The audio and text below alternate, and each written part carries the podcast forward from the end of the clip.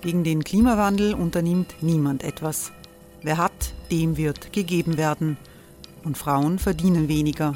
War ja immer schon so. Man ärgert sich und macht weiter. Was aber, wenn nicht? Wir haben eine Idee. Die Falter Arena macht die Bühne frei für Menschen und Projekte, die das Land verändern. Mein Name ist Eva Konzett. Ich leite das Politikressort im Falter. Und am Sonntag, den 26. Mai, veranstalten wir im Wiener Stadtsaal die nächste Falter Arena. Mit dabei unter anderem der ehemalige Politiker und Neosänger Matthias Strolz, Theresa Imre von Markter, Sonja Jöchtel von Love Politics oder Kari Ochsner von Ochsner Wärmepumpen. Machen statt jammern. Wir schauen uns an, wie das funktionieren kann. Kommen auch Sie vorbei. Alle Informationen und Tickets finden Sie unter falter.at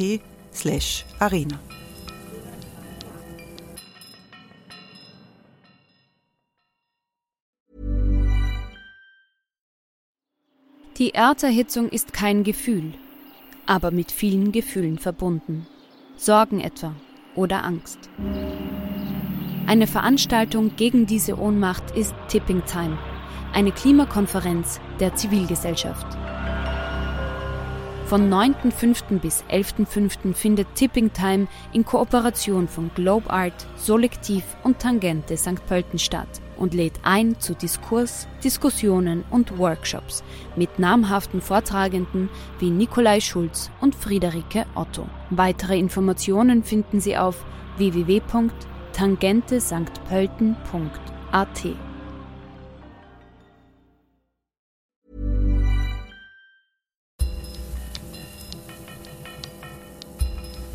Gleich kommt das Falterradio. Vorher gibt es noch Werbung. Sie hilft, unsere journalistische Arbeit zu finanzieren. McShark bleibt dein Apple-Experte. Unser Online-Shop ist geöffnet und wir beraten dich weiterhin per E-Mail oder telefonisch. Schau vorbei und entdecke alle Apple-Produkte auf McShark.at. Falter Radio, der Podcast mit Raimund Löw. Sehr herzlich willkommen, meine Damen und Herren, im Falter. Wieder einmal gehen wir den fatalen Folgen des Coronavirus nach. Wir wollen fragen, wie signifikant der Kurswechsel der Bundesregierung, die Kurskorrektur der Bundesregierung ist, wenn man sagt, es muss jetzt viel, viel mehr getestet werden als früher.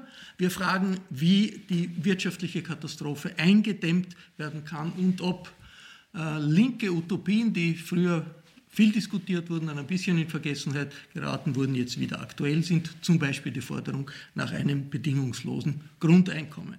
Wir befinden uns im Sitzungszimmer äh, der Falterredaktion. Die Falterredaktion ist ziemlich leer in einer Wiener Innenstadt, die auch ziemlich leer ist. Wir haben die Tische auseinandergestellt, auf die Mikrofone äh, einen Schutz noch, auf den Mikrofonschutz noch einen extra Schutz platziert, um äh, ganz äh, sicher zu gehen, dass hier alles in Ordnung ist. Äh, ich freue mich, dass der Nationalratsabgeordnete Sepp Schellhorn gekommen ist. Hallo. Guten Tag. Sepp Schellhorn ist Wirtschaftssprecher der NEOS und selbst Unternehmer für eine Reihe von äh, Hotels. Wie funktioniert eigentlich der Nationalrat unter den Umständen, die wir jetzt haben. Läuft da alles über äh, Videokonferenzen oder kommt man doch noch zusammen? Naja, äh, letzten Freitag sind wir noch zusammengekommen. Ähm, es äh, hat der normale Plenartag so ganz äh, eigentlich problemlos funktioniert. Es wurden die Abstände gehalten. Und jetzt der tägliche Prozess ist, dass einfach hauptsächlich Videokonferenzen stattfinden. Auch unser Büro ist äh, nicht besetzt. Wir haben jeden Tag unsere Videokonferenzen, genauso mit dem Stab. Äh, auch die Präsidiale, die der Niki Scherak und die Beate Meindl-Reisinger betreuen, äh, konferieren eigentlich nur über Videoschaltung. Wäre es möglich, möglich, Abstimmungen zu machen? Im Europaparlament wird ja diskutiert, dass man auch auf Distanz abstimmen kann. In Österreich sind wir noch nicht so weit, rein digital. Der äh, Rechtsanwalt Alfred Noll schreibt im Standard, er wundert sich, dass kein Aufschrei ist, weil äh, das Gesetz, das äh, über diese Maßnahmen verabschiedet wurde, nicht das bringt, was die Verordnung bringt. Er sagt, im Gesetz steht, äh, an bestimmten Orten ist es, ist es nicht erlaubt, sich zu versammeln und äh, in der Verordnung steht, in allen öffentlichen Plätzen. Ist das Parlament noch imstand, jetzt die Kontrollfunktion auszuüben die gegenüber der Regierung, gegenüber der Exekutive, die eigentlich da sein müsste? Ja, das ist ja das Problem, dass uns aufgrund dieser Notsituation auch die Begutachtung fehlt. Also das heißt, es gab ja ähm, eine Sondersitzung und danach einen normalen Plenartag, der eigentlich eine Budgetrede beinhalten hätte sollen, aber wo wir Notgesetze beschlossen haben. Und hier fehlt einfach die Begutachtung. Man sieht auch, das an dem ähm, Epidemiegesetz, also die behördliche äh, verordentliche Schließung in Tirol, die dann in Salzburg nicht so getroffen worden ist. Das hat ganz interessant. In Tirol war, hat Platter vorher die behördliche Schließung veranlasst in Salzburg nach der Nationalratssitzung. Das heißt, es wird hier dann unterschiedlich gemessen, auch an den Entschädigungsansprüchen. Und das ist ein großes Problem, das stimmt. Wir werden über die politischen Konsequenzen ein bisschen noch sprechen. Ich begrüße die Autorin Barbara Blaha. Hallo. Hallo, danke für die Barbara Blaha ist äh, Leiterin des Momentum Think Tanks, ein Think Tank, der sich mit äh, Kritik am Neoliberalismus und der neoliberalen Wirtschaftspolitik sehr intensiv äh, beschäftigt. Ähm, ich freue mich, dass Kurt Langbein hier ist. Hallo. Ja, hallo, schönen Tag. Kurt Langbein ist der führende Medizinjournalist mhm. Österreichs, hat viele Bücher geschrieben, äh, viele Filme gemacht und im aktuellen Falter eine Analyse der ganz unterschiedlichen Herangehensweise in verschiedenen Ländern äh, in, in, in, im Zusammenhang mit dem, der Abwehr dieses Virus äh, analysiert. Und ich begrüße den Bundesrettungskommandanten des Roten Kreuzes, Gary Feutig. Hallo. Guten Tag. Herr Feutig ist äh, Mitglied in verschiedenen Krisenstäben der Bundesregierung, einer der wichtigsten Berater auch des Gesundheitsministers in dieser äh, Krise.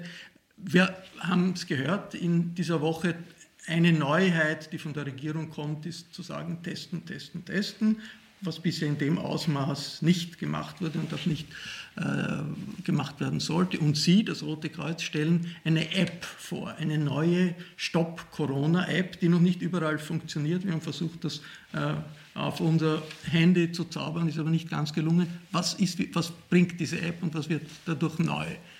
Also es gibt äh, in der öffentlichen Gesundheit zwei große Strategien an medizinischen Maßnahmen, die sehr viel Wirkung zeigen bei der Eindämmung dieser Epidemie. Das eine ist ähm, das Testen, also wenn man möglichst früh draufkommt, dass jemand infiziert ist und den dann schnell isolieren kann, sodass er nicht mehr die Chance hat, viele andere Menschen äh, zu infizieren, dann ist das eine erfolgreiche Strategie. Und das zweite, das ist, hängt damit auch zusammen, ist das sogenannte Kontaktpersonenmanagement. Also da geht es darum, ähm, dass jemand, der eine Infektion hat, ähm, bei diesem Virus ist es so, dass der 24 bis 48 Stunden bevor die Symptome überhaupt beginnen, schon infektiös ist der Mensch. Und äh, wenn man alle Menschen, die in dieser Zeit äh, engen Kontakt hatten mit jemandem, der sich frisch infiziert, wenn man die schnell erreicht und schnell isolieren kann, dann hat man diese Menschen isoliert, bevor sie selbst infektiös werden. Also sie sind vielleicht schon in, infiziert mit dem Virus, aber die Inkubationszeit dauert im Median 5,2 Tage. Das heißt, man hat zwei, drei Tage ganz am Anfang der Infektion, wo man schon infiziert ist, aber selbst noch nicht das Virus weitergeben kann. Und wenn man in dieser Zeit die Menschen erwischt, dann kann man denen sagen, bleibt bitte zu Hause, isoliert euch, haltet Abstand von gesunden Menschen. Und das macht genau die App. Also die App macht quasi, hat eine Funktion, dass wir uns hier jetzt äh, getroffen haben. Wir sind in einem relativ engen Raum, in einer relativ langen Zeit. Das heißt, wir können sagen, es ist ein infektionsgefährdeter Kontakt quasi und wir können jetzt sozusagen unsere Handys sozusagen so synchronisieren, äh, dass wir sagen, ich habe anonym alle ihre, äh, ihre IDs äh, quasi von diesem Handy, also irgendeine ID, die da berechnet wird in ihrem Handy. Mhm. Und wenn ich dann erkranke, und einen Befund kriege oder später auch einen Verdacht habe, dann brauche ich nur in dem Moment meine Telefonnummer angeben und verifizieren, damit ich da keinen Missbrauch betreibe. Und in dem Moment kann ich Sie alle informieren und Sie können also dann, ich werde Sie anonym informieren übrigens. Also es heißt dann, es hat ein infektionsgefährdeter Kontakt stattgefunden und bitte ziehen Sie sich zurück, isolieren Sie sich und halten Sie von anderen Menschen das Abstand. Hat, das funktioniert in Südkorea, das funktioniert auch in anderen Teilen äh, Asiens, aber das funktioniert nur dann, wenn wahnsinnig viele Leute diese App haben. Das ist im Augenblick freiwillig. Also wenn man, wenn man das gerne, macht und das herumspielt, dann tut man das, wird man nicht zu dem Punkt kommen müssen, wo man sagt, das müssen eigentlich alle haben, die ein, App, äh, die, die ein Handy haben. Das glaube ich nicht. Also ich glaube, ich arbeite auch beim Roten Kreuz, ich glaube ans gute Menschen. Wir haben den ganzen Rettungsdienst und Blutspendewesen und viele Dienste auf Freiwilligkeit ähm, basiert. Das ist auch einer unserer Grundsätze. Ich glaube auch, dass die Menschen in Österreich klug genug sind, äh, sich selbst und ihre äh, Mitmenschen zu schützen und schützen zu wollen. Ähm, und äh, diese App ist eine Möglichkeit, äh, das zu machen und dieses Kontaktpersonenmanagement zumindest teilweise zu automatisieren, ohne auf den Datenschutz zu verzichten. Das ist im Gegensatz zu den Apps, die es in China oder in Südkorea gibt, wo ja die Regierung sagt, du musst und ich beobachte dich ganz genau, was du machst und ich beobachte auch deine Quarantäne ganz genau. Bei dieser App geht es darum, das ist anonym, das ist, da ist der Datenschutz so weit ausgelegt, bis er halt an der Funktionalität anstreift. Also das, was wir brauchen für die Funktionalität, ist dann die, die Handynummer und die Verifikation. Letztlich besteht natürlich ein Spannungsverhältnis zwischen Datenschutz auf der einen Seite und gesundheitlicher Vorsorge, gesundheitlicher Schutz äh, vom Staat. Barbara Blaha muss in der, einer solchen Krisensituation der Datenschutz ein bisschen zurücktreten, damit man äh, besser äh, eine, eine Epidemie bekämpfen kann. Wir sehen die letzten Tage und Wochen ähm, rund um die Corona-Krise ja insgesamt schon eine, hm, sagen wir mal, ähm, ein Maßnahmenpaket, das durchaus dazu angetan wäre, gewisse Grundrechte auch zu beschränken. Sie haben vorher schon erwähnt, wir sind mittlerweile in einer Situation, wo man sich an öffentlichen Plätzen eigentlich nicht mehr aufhalten darf. In den sozialen Medien wird regelmäßig davon berichtet, dass die Polizei durchaus Menschen anhält, Personalien aufnimmt, die unterwegs sind im öffentlichen Raum. Ähm, wenn sie keine Bestätigung vom Arbeitgeber haben, zum Beispiel, kommt es da manchmal zu Schwierigkeiten. Ähm, das sind alles Dinge, die wir normalerweise mit einer Demokratie nicht vereinbaren können. Die, der Drahtseilakt, den wir jetzt gerade sehen, ist, wie weit kann man gehen, um vor dem, vor dem Coronavirus zu schützen, ohne gleichzeitig Menschen zu sehr ähm, zu schikanieren, sie in ihren Grundrechten zu beschneiden. Ich denke, eine freiwillige App, wie das Rote Kreuz hier jetzt auflegt, ich habe es mir datenschutzrechtlich jetzt nicht im Detail angesehen, die gibt es, glaube ich, auch erst seit heute zum Download, wenn ich richtig informiert bin, ähm, ist kann man durchaus verwenden. Klar, wer Lust drauf hat, soll das gerne tun. Äh, dass das staatlicherweise verordnet wird, das sehe ich kein, in keinster Weise gerechtfertigt. Aber es gibt bei verschiedenen Verordnungen jetzt auch eine Sunset-Clause.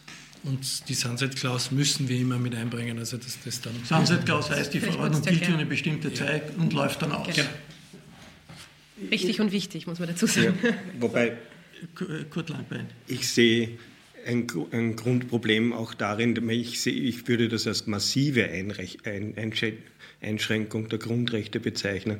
Es ist auch das Recht auf Religionsausübung ein, komplett eingeschränkt. Und das tut man natürlich, wenn ein Notstand droht. Äh, ich würde mir aber wünschen, dass wir viel genauer lernen, wie groß dieser Notstand tatsächlich ist. Uns fehlen ja die Studien, die das genau zeigen. Es wäre dringend an der Zeit, es hätte eigentlich schon zu Beginn der Notmaßnahmen äh, beginn, begonnen werden müssen, wirklich schnell zu evaluieren, wie groß denn tatsächlich der Notstand ist, wie die Epidemie sich jetzt schon ausgeweitet hat. Wir wissen, dass das Testen und die Realität ziemlich weit auseinandergeht. Es gibt sicher sehr viele äh, Infektiöse, die nicht getestet sind. Das geht im Moment auch gar nicht anders. Wir müssen das, diese, diese Dunkelziffer würde ich gar nicht nennen, äh, kennenlernen. Wir müssen auch wissen, wie viele Leute schon äh, immun sind und, da, und darauf aufbauend kann man dann sagen, wie lang diese Notmaßnahmen noch in Kraft äh, sein dürfen, weil das, was, wir, was gemacht wurde, ist, man hat die Erfahrungen aus China und Italien quasi hochgerechnet und da wissen wir jetzt schon, dass das nicht stimmt. Das ist falsch. Äh, wir haben ein Zehntel, Gott sei Dank, nur an Spitalseinweisungen, als es prognostiziert war, und nur ein Zehntel an Leuten in der Intensivstation. Das ist wunderbar, aber wir sollten uns anschauen, wie lange dann solche wahnsinnigen Notmaßnahmen eigentlich äh, noch sinnvoll sind, weil die schützen ja die, die sie schützen sollen, ja nur sehr eingeschränkt. Wir haben Ende dieser Woche 200.000 Arbeitslose. Und die schützenswerten Schwerkranken und Alten, denen geht es jetzt viel schlechter als zu Beginn der, der, Notmaßnahmen. In dieser Güterabwägung, glaube ich, sollten wir einmal viel genauer eintreten, damit wir nicht Katastrophen mit Katastrophen bekämpfen. Das, das sind Not Notmaßnahmen, die werden ja in einem großen Teil der Welt gesetzt. Also ja, aber in Schweden zum Beispiel nicht. Es gibt einige äh, Länder, in denen das nicht so ja. durchgesetzt wird, aber im Großen und Ganzen, also von New York State bis äh, Indien, von äh, Deutschland, Frankreich, Italien bis, bis äh, eben China, sind doch in großen Teilen der Welt ist die Vorstellung, da sind Notmaßnahmen. Das sind, ist eine Ausnahmesituation. Was kann man lernen, jetzt wenn man sagt, in Österreich gibt es zurzeit ein bisschen eine Kurskorrektur der Regierung? Äh, Sie werden dann äh, dazu sagen, Herr Freudig, wie sehen, sehen Sie das? Aber jetzt international, was kann man lernen von diesen internationalen Erfahrungen, wenn man gerade in einer Phase der Kurskorrektur ist? Also ich würde sagen, ich, ich, man kann sicher lernen aus Ostasien. Die haben natürlich die Chancen der Epidemien der letzten 20 Jahre sehr effizient genützt und sind daher auch ganz anders vorbereitet organisatorisch. Dieses äh, Testen und das genaue äh, Nachverfolgen dieser, dieser Blase, die da entsteht bei den Infektionen da können wir sicher viel lernen. Da, da bietet diese App ja eine, eine sehr gute Voraussetzung. Ich bin heilfroh, dass es die gibt. Aber wir können uns auch fragen, wie gibt es das, dass der schwedische Oberepidemiologe sagt, es gibt überhaupt keine Evidenz, dass die kleinen Kinder nicht in die Schule oder in den Kindergarten dürfen die sind dort in der Schule und im Kindergarten. Die Infektionszahlen in Schweden sind ein Drittel von hier bei uns. Aber auch die Tests, ganz wenige Tests in Schweden. Natürlich, fast, fast das geht immer. Das Greta geht Thunberg sagt, sie ist krank gewesen und konnte keinen Test bekommen. Ja, aber das passiert ja in Wien genauso. Ich habe etliche Berichte, wo Leute vier, fünf Tage auf den Test warten, die sind alleine zu Hause und krank. Also das, der Test und die Realität, das sind zwei verschiedene Sachen, da gebe ich Ihnen völlig recht. Kurskorrektur. Inwiefern ist das jetzt eine Korrektur, was die Regierung macht? Sie meinen die getroffenen Maßnahmen, die, die seit das, einer Woche in Kraft sind? Das, ja, ja, dass man einfach sagt, mehr Tests auf der einen Seite und auf der anderen Seite auch solche Erfahrungen einbezieht, wie die von Kurt Langbein angesprochen haben. Vielleicht muss man mal ganz generell sagen, diese Erkrankung des Coronavirus gibt es seit drei Monaten auf diesem Planeten, sie ist neu. Das Wissen, das wir jetzt schon haben über diese Erkrankung, ist eigentlich sensationell viel. Dennoch gibt es noch ganz, ganz viele Fragen, die offen sind und die nicht beantwortbar sind. Wir wissen auch noch immer nicht, ähm, wie viele Menschen denn zum Beispiel in Wuhan tatsächlich mit diesem Virus in Kontakt gekommen sind. Da gibt es Studien, die sind noch nicht veröffentlicht und auch noch nicht peer-reviewed. Deshalb genügen sie den Qualitätskriterien der wissenschaftlichen Welt noch nicht. Äh, die sagen, dass wahrscheinlich 20 Prozent der Bevölkerung in Wuhan-Stadt ähm, mit dem Virus in Kontakt gekommen sind. Eine 11 Millionen Stadt. Genau, es ist eine 6 Millionen Stadt, glaube ich. Also es wären, es wären jedenfalls ein Faktor 20 oder 25 mehr als sozusagen Erkrankte im System mhm. sozusagen erfasst wurden. Aber diese Zahlen kennt man nicht. Die Zahlen, die man kennt allerdings, ist äh, die Basisreproduktionsrate dieses Virus ist bei 3,11. Das heißt, ein Infizierter steckt im Durchschnitt 3,11 andere Menschen mit diesem Virus an und die Inkubationszeit ist zwischen 2 und 14 Tage, im Median 5,2 Tage. Das heißt, alle 5,2 Tage bei, einem, bei einer Epidemie, die freien Lauf hat, alle 5,2 Tage ver 3,11-facht sich die Anzahl der Erkrankten oder der Infizierten. Und was man weiß, ist sozusagen aus den Daten aus China, ist sozusagen wie viele Menschen dort quasi anteilig äh, intensivmedizinische Behandlung gebraucht haben, nämlich ca. 4% und wie viele Leute dort quasi von Anfang an allerdings, äh, wo man noch viel weniger Wissen hatte, gestorben sind, nämlich ein bisschen mehr als 1%. Und wenn man diese Zahlen hochrechnet auf die österreichische Bevölkerung und wenn man zulässt, dass sich die Epidemie da jetzt grenzenlos ausbreitet, in der Geschwindigkeit, wie halt biologisch das passieren würde, äh, dann würde man sehr schnell zu dem Schluss kommen, dass in Österreich viele Zehntausende Menschen sterben müssen, nämlich nicht nur an diesem Virus, sondern auch an den Folgen dieses Virus, weil dann das Gesundheitssystem zusammenbricht. Und das wollen wir nicht, das muss verhindert werden und deshalb gab es sozusagen Maßnahmen, die den Kontakt zwischen den Menschen reduzieren, weil was man weiß, entschuldige, bin gleich fertig, ist der Virus oder das Virus wird über Tröpfcheninfektion übertragen. Das heißt, wenn ich mich auf einen Berg setze und dort zwei Jahre alleine bleibe, habe ich null Wahrscheinlichkeit, dieses Virus zu bekommen, weil mich niemand anspuckt in dieser Zeit.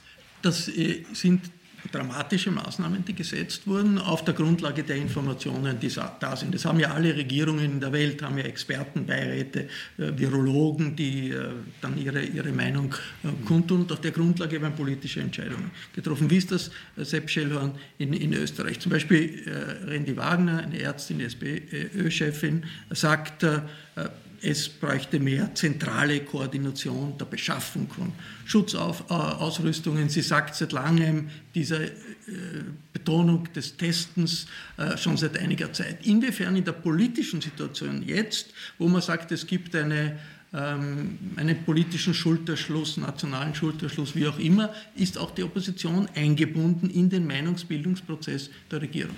Ja, das ist ja das, was wir kritisieren.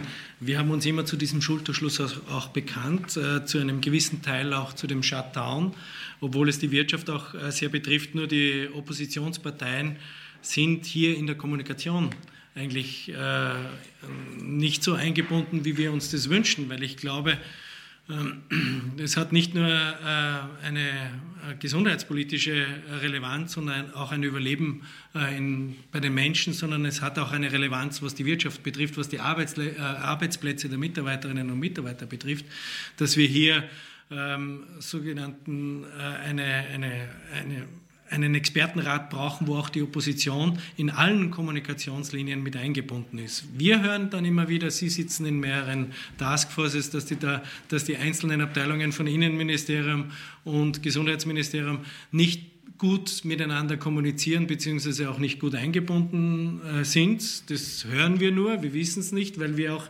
darin sozusagen nicht mit eingebunden sind der Schulterschluss muss schon auch eines bedingen, dass man nicht nur dann die Oppositionsparteien braucht, wenn es um Gesetzesbeschlüsse geht, geht, sondern es geht auch darum, jetzt eine nationale Katastrophe zu verhindern. Der Wiener Gesundheitsstadtrat Peter Hacker sagt ja zum Beispiel, dass Wien in diese in diesen nicht eingebunden ist in diesen, in diesen Taskforces ja, im, im Falter. Ist das sinnvoll? Der zwei Millionen Stadt ich will dem Herrn Gesundheitsstadtrat nicht widersprechen, muss es aber machen, ähm, weil im SKKM-Krisenstab, das ist sozusagen der gesamtstaatliche Krisenstab, das ist übrigens kein politischer Krisenstab, sondern ein Experten- und Beamten-Krisenstab, ähm, dort ist das Land Wien und die Stadt Wien selbstverständlich ähm, eingebunden, wie alle anderen Bundesländer auch. Und beim medizinischen Beraterstab, also dieser Taskforce, ähm, die auch den äh, Bundesminister Anschober ähm, berät, dort ist zum Beispiel einer der, der Mitglieder, ist der Professor Michael Binder, der medizinische Direktor des KV. Ähm, ob jetzt wie sehr politisch die Einbindung äh, passiert, das kann ich nicht so gut beurteilen. Ähm, aber auf Expertenebene und auf äh, Ebene der, ähm, der Professoren und der, der, zahlreichen auch Beamten, die da involviert sind, äh, gibt es natürlich eine gesamtstaatliche Einbindung und ähm, sowohl Innenministerium als auch Gesundheitsministerium als auch alle anderen Ministerien auf Bundesebene sind da selbstverständlich eingebunden, arbeiten gemeinsam Schulter an Schulter, ziehen am gleichen Strang und auch in die gleiche Richtung. Experten mhm. haben ja oft eine, eine, eine, eine, größere Glaubwürdigkeit in der Öffentlichkeit als, als manche Politiker. Also insofern ist das nicht ganz schlecht, wenn Experten da, da so ein gewichtiges Wort äh, zu sprechen haben, aber es kommunizieren tun natürlich die Politiker. Herr Feutig, ich wollte Sie fragen, Sie haben, Sie haben ja begründet, die, die Erklärung für die Begründung der Maßnahmen äh, er, er, erläutert, dass das eben auf Basis der chinesischen Zahlen ist, haben aber selber gesagt, dass man mittlerweile weiß, das glaube ich kann man schon sagen, dass in China der Faktor der nicht erkannten Infizierten und der erkannten, aufgrund dessen dann die Hochrechnungen gemacht worden sind, ungefähr das Zehnfache, vielleicht sogar das Zwanzigfache beträgt. Gleichzeitig sehen wir, dass hier auch bei uns die Komplikationen glücklicherweise um den Faktor 10 geringer sind, wäre das nicht die Zeit, endlich zu evaluieren, wie gefährlich diese Krankheit wirklich ist, bevor wir das ganze Land an die Wand fahren? Ja, da haben Sie vollkommen recht. Wenn wir das endlich wüssten so genau und wenn die Wissenschaftlerinnen und Wissenschaftler auf der ganzen Welt jetzt belastbare Daten lieferten im Konjunktiv, äh, dann könnten wir das machen. Derzeit, Aber Österreich könnte das ja auch Derzeit ist die Lage so, dass, äh, dass niemand genau weiß und es keine qualitätsgesicherten Publikationen dazu mhm. gibt. Zweitens, wir wissen aber auch, wir sind am Anfang einer exponentiellen Entwicklung. Man muss am Anfang das, und das unterschreibe ich zu 100 Prozent, drastische und wirkungsvolle Maßnahmen setzen, weil sonst passiert das so, dass wenn man das lang nicht erkennt oder lange die Maßnahmen nicht setzt, äh, dann haben wir Zustände wie in Italien oder in Spanien, äh, wo das Gesundheitssystem dann de facto kollabiert in einigen Regionen und Menschen äh, sozusagen tagelang im Altersheim vor sich hin vegetieren müssen und dann einen einsamen, schrecklichen Tod sterben müssen. In Spanien also, passiert. In Spanien passiert. Das wollen wir ganz sicher nicht. Das will ich nicht und das wollen wir alle hier ja, nicht, bin ich sicher. Nicht, ja. Ähm, und daher muss man sozusagen, und ich gebe Ihnen recht, dass diese Maßnahmen zu evaluieren sind. Das ist auch der nächste Schritt. Also es werden jetzt ja viele Modelle und Simulationen gerechnet, wo nachgesehen mhm. wird, welchen Einfluss hat welche Maßnahme auf die Reduktion dieser Basisreproduktionsrate.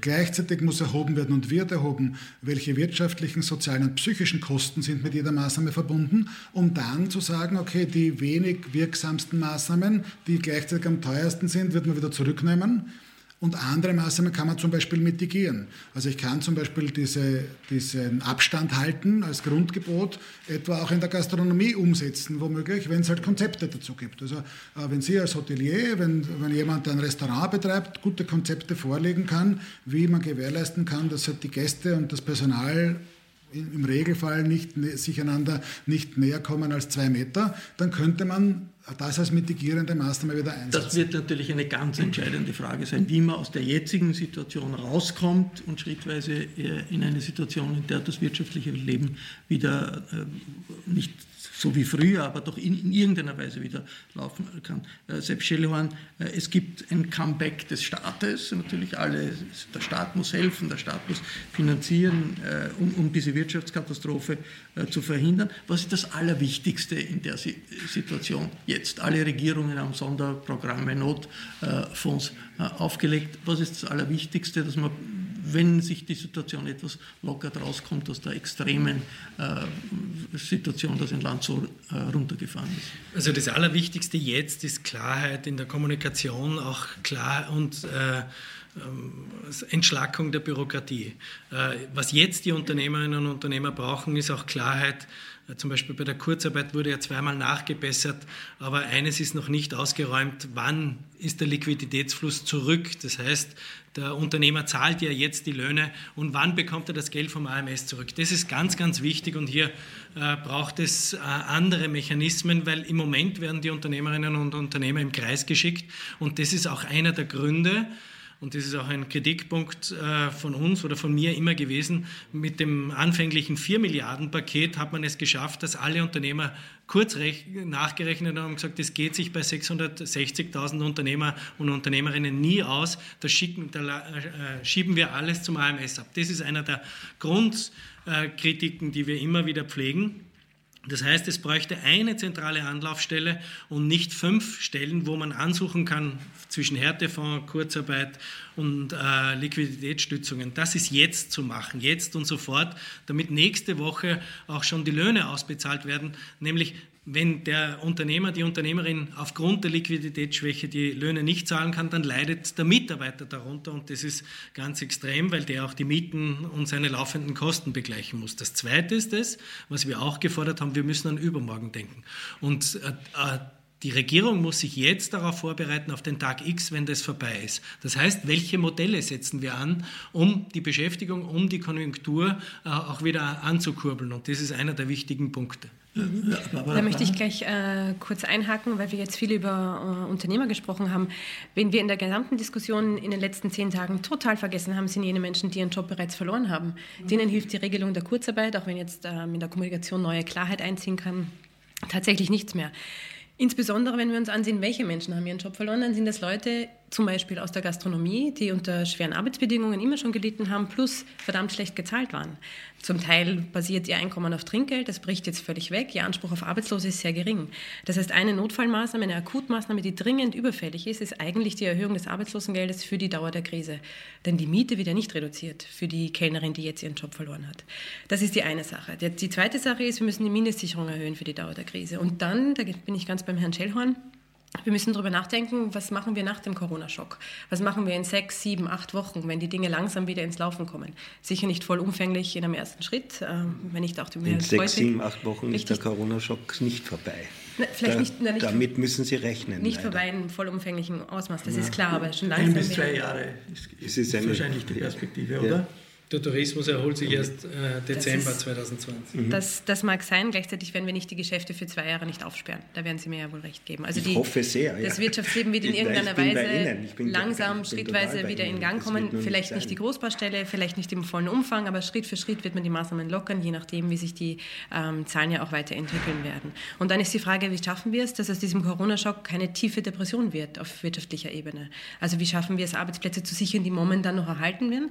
Und was machen wir mit der Rekordarbeitslosigkeit, die sich mittlerweile eingestellt hat? Also auch das dürfen wir nicht vergessen. Aktuell haben wir so viel Arbeitslose wie noch nie in der Geschichte der Zweiten Republik. Glauben Sie, dass diese schwere Rezession überhaupt noch verhinderbar ist? Ich glaube nicht, dass eine Rezession verhinderbar ist. Eben. Meine Sorge ist, dass, es, nicht, dass ja. sich aus der Rezession noch eine Depression entwickelt und mhm. das würde ich gerne verhindern wollen. Also viele Ökonomen gehen davon aus, es wird eine Reduktion des Bruttonationalprodukts von 15 Prozent bis zu 20 Prozent geben, was beispiellos ist, also in, in den mhm. letzten Jahrzehnten.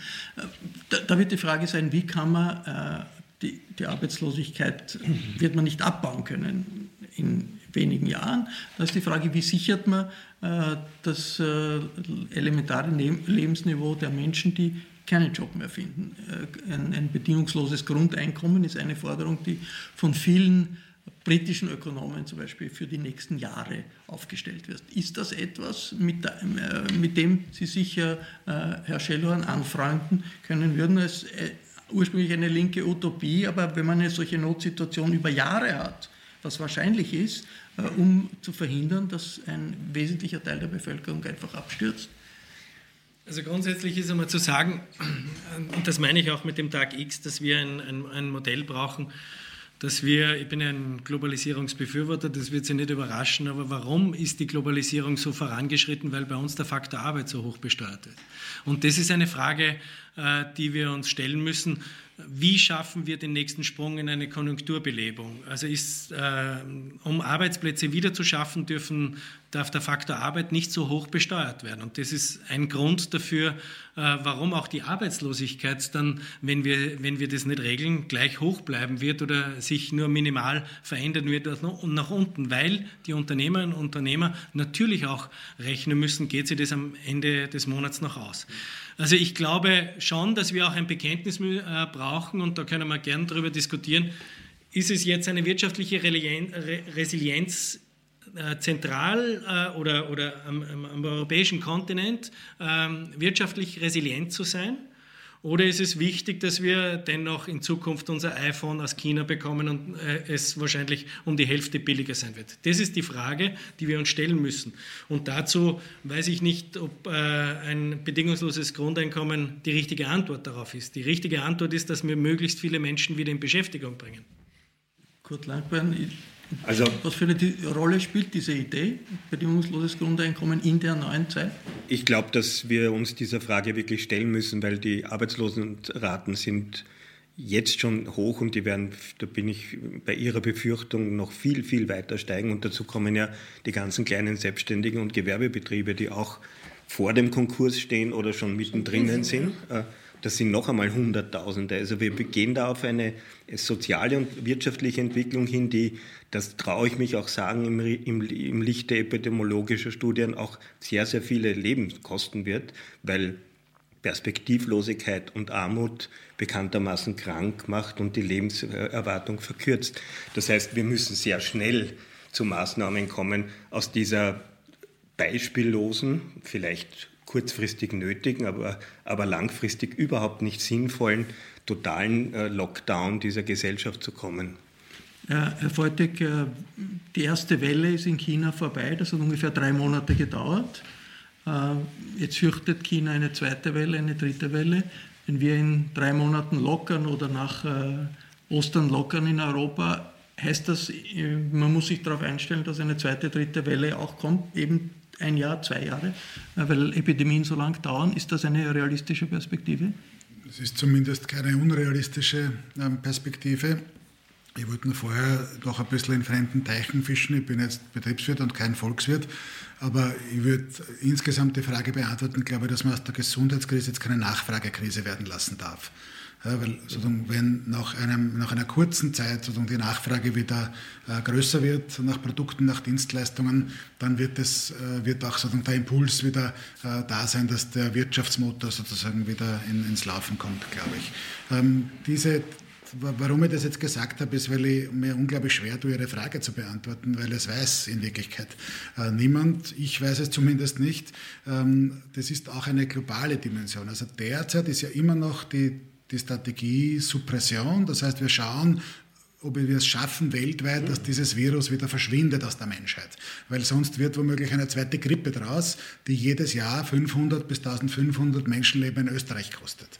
Ja, die Grippe, wie sie das erste Mal sozusagen auf diesem Planeten ähm, sozusagen sich entwickelt hat, war 1918 eine spanische Grippe und hat Dutzende Millionen äh, Tote gefordert und seitdem regelmäßig sozusagen Tribut gezollt. Also insofern äh, kann ich Ihnen die Frage beantworten, als wenn das einmal sozusagen sich in der Menschheit verfestigt, dieses Virus, dann wird uns das nicht ein Jahr, nicht drei Jahre, sondern viele, viele Jahre ähm, begleiten. Wenn es uns nicht gelingt, jetzt insgesamt quasi das in den Griff zu kriegen. Und danach schaut es aus, weil ähm, sozusagen Länder wie die USA, aber noch viel mehr ganze Kontinente wie Afrika mit dieser Erkrankung nicht umgehen können werden weil die haben noch ein schwächeres, ein viel schwächeres Gesundheitssystem. Ähm, die haben Megastädte, wo soziale oder äh, räumliche Distanzierung nicht wirken kann. Äh, die haben andere Strukturen quasi ihrer Gesellschaft. Das wird wahrscheinlich nicht gelingen.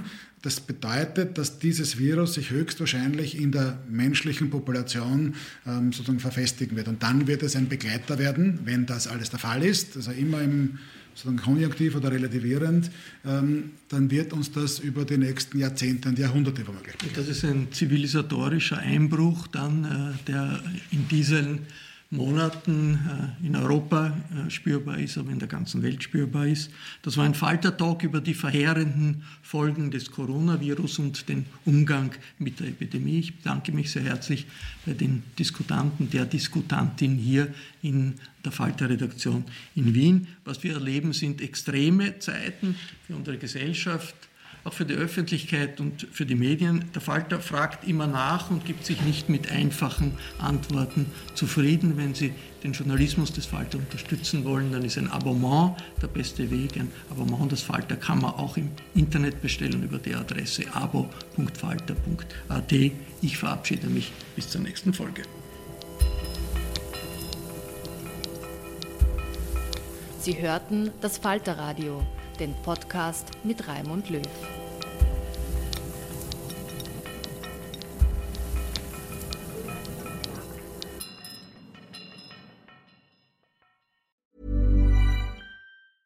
Even when we're on a budget, we still deserve nice things. Quince is a place to scoop up stunning high-end goods for 50 to 80% less than similar brands. They have buttery soft cashmere sweaters starting at $50, luxurious Italian leather bags, and so much more. Plus, Quince only works with factories that use safe, ethical, and responsible manufacturing. Get the high-end goods you'll love without the high price tag with Quince. Go to quince.com/style for free shipping and 365-day returns. Here's a cool fact. A crocodile can't stick out its tongue. Another cool fact, you can get short-term health insurance for a month or just under a year in some states. United Healthcare short term insurance plans are designed for people who are between jobs, coming off their parents' plan, or turning a side hustle into a full time gig. Underwritten by Golden Rule Insurance Company, they offer flexible, budget friendly coverage with access to a nationwide network of doctors and hospitals. Get more cool facts about United Healthcare short term plans at uh1.com.